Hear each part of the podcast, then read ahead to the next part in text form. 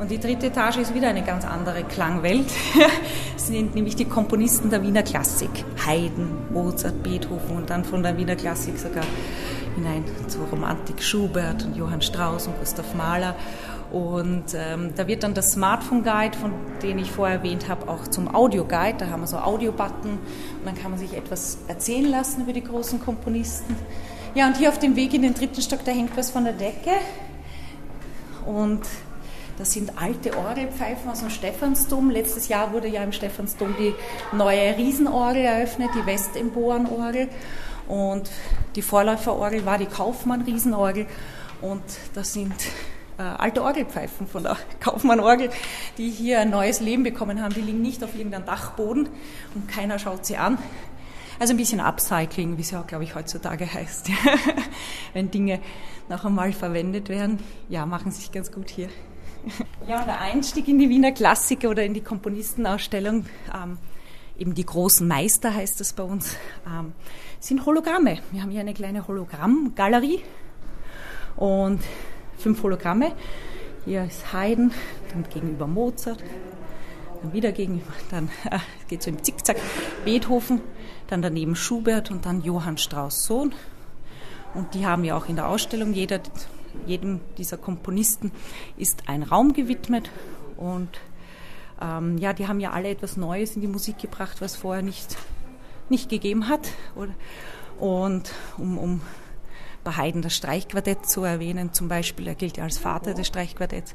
Oder bei Beethoven könnte man natürlich eine Menge sagen, aber vor allem Klaviermusik oder seine Symphonien oder Mozart, wow, da könnte man auch eine Menge aufzählen, aber das ist sehr sicher innovativ, punkto Opern, Themen der Opern und Umsetzung.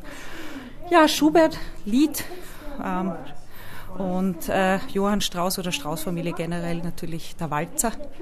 Und ähm, ja, und jetzt kann man so Raum für Raum eintauchen in, in die jeweilige Zeit. Sie werden es gleich merken, das Flair jedes Raumes ist ganz speziell. Ich finde es sehr ästhetisch, sehr schön gemacht und man kann so ein bisschen eintauchen ins 18. Jahrhundert und dann später ins 19. Ja. Eine Zwischenfrage, während wir hier gehen.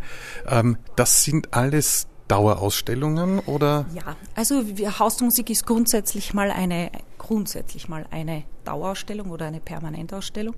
Aber großes, großes Aber, ja, wir haben immer etwas Neues für die Besucher, ähm, sei es, dass wir immer dran sind, ähm, in den einzelnen Räumen eine neue Installation zu machen oder wir haben einen Wechselausstellungsraum. Am Ende vom dritten Stock, da kommen wir dann eh hin, ist ähm, ein da können wir dann, zeige ich Ihnen dann im Speziellen zum Thema Philosophie und Musik momentan noch ein paar Monate lang eine Ausstellung. Und das wechselt. Also wir haben einen Wechselausstellungsraum. Und auch in der Halle haben wir so einen Bereich, so Vitrinen und, und ein, ein Eck, den wir, wo wir auch immer wieder sogenannte Kabinettausstellungen machen. Das heißt, wir sind zwar eine Permanentausstellung, eine Dauerausstellung, aber äh, wir sind sehr bemüht, ähm, immer wieder was Neues zu zeigen. Und das bieten uns eben die Räumlichkeiten im Erdgeschoss beziehungsweise hier der letzte Raum auf der dritten Etage und wir versuchen auch ein bisschen Abwechslung durch unsere Konzerte hineinzubringen. Also wir ähm, haben ja eine Kooperation mit der Singer-Songwriter Association, also wirklich so Newcomer-Bands, die hier auftreten, genauso wie wir Kinderkonzerte haben und Vorlesungen und ähm, das heißt, die Musik gibt es ja nicht nur bei uns in der Ausstellung, sondern tatsächlich auch Gäste, die hier immer wieder musizieren und somit kommt äh, hat man nicht nur immer dasselbe hier, sondern glaube ich, ist immer wieder was Neues zu entdecken.